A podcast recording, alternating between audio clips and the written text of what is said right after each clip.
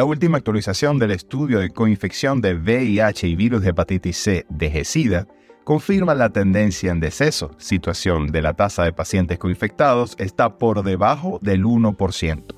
Bienvenidos a otra edición de Conexión 1113. Y el día de hoy vamos a hablar de una excelente noticia y es que el virus de la hepatitis C está próximo a su eliminación en personas que viven con VIH. El estudio de prevalencia de coinfección por el virus de hepatitis C en personas con VIH en España, realizado por GESIDA,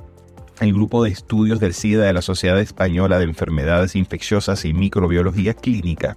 concluye que cada vez menos personas con VIH en este país están afectadas también por una infección por el virus de la hepatitis C.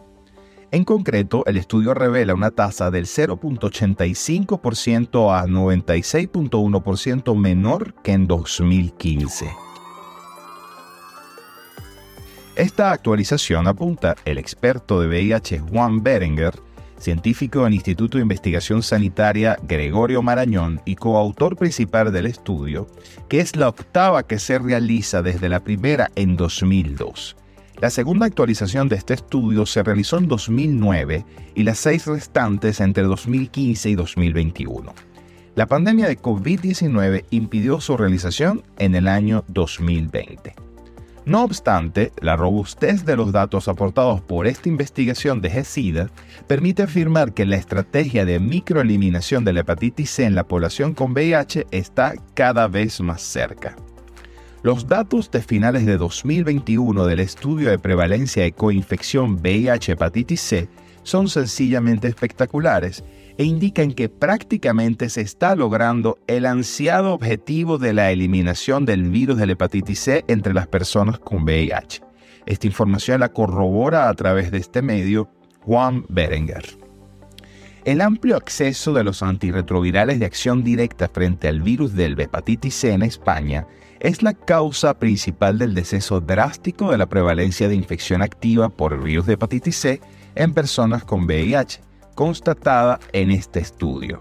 Así lo refleja también la tendencia que se observa en los años posteriores al lanzamiento de estos tratamientos.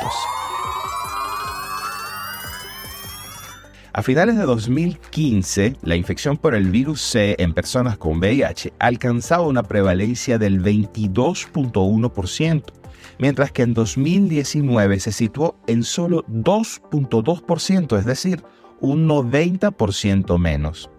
Aún con estas buenas cifras, el especialista matiza que de todas formas no debemos olvidarnos del virus de la hepatitis C ni bajar la guardia mientras existan personas en situación de riesgo de infección por prácticas sexuales de alto riesgo de transmisión, en muchas ocasiones asociadas al consumo de drogas por vía parenteral. Y recuerda que a pesar de los logros alcanzados, el virus de la hepatitis C ha dejado un legado, pues una proporción significativa de las personas con VIH curadas de la hepatitis C tenían una cirrosis hepática en el momento de la curación y deberán permanecer en programas de cribado de carcinoma hepatocelular.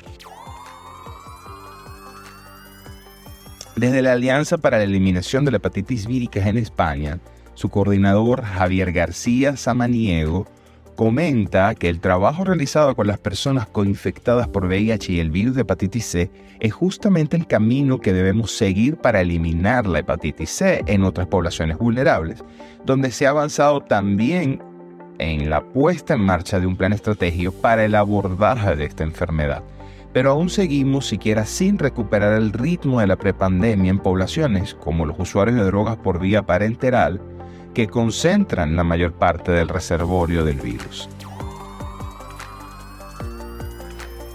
En cambio, el jefe de patología del Hospital Universitario La Paz en Madrid muestra su satisfacción por la buena marcha de la iniciativa Hep City Free promovida por precisamente la Asociación Española del Estudio del Hígado, junto a otras sociedades científicas y asociaciones de pacientes comprometidos con el objetivo de la eliminación y que cuenta con la colaboración de compañías como Gilead y API. Los primeros resultados de esta iniciativa desplegada en Sevilla, la primera de las 17 ciudades en adherirse, se presentaron recientemente en el Congreso de Fast Track City en Madrid. Gracias al programa se consiguió detectar y empezar a tratar en Sevilla a 283 casos de hepatitis C, 34 en centros de adicciones, centros de ITS y personas sin hogar y 249 tras una revisión de datos en centros de salud. Para los autores del estudio, los resultados de Hep City Free en Sevilla demuestran la eficacia de la coordinación autonómica y municipal y la colaboración con organizaciones sociales y sin ánimos de lucro, subrayando que aumentar las posibilidades de detección del virus de la hepatitis C fuera de un centro sanitario y facilitar el acceso rápido y sencillo a la dispensación del tratamiento es la clave para lograr la eliminación en los colectivos más vulnerables. Además, siete de las ciudades que participaron en la iniciativa ya han desplegado las acciones en microeliminación que contempla el programa en centros que atienden a colectivos vulnerables de competencia municipal, llámese inmigrantes, población sin hogar, usuarios de drogas, revisión de historias clínicas, telemedicina, formación y sensibilización, y que han permitido ya el diagnóstico y tratamiento de 3.600 personas. Es así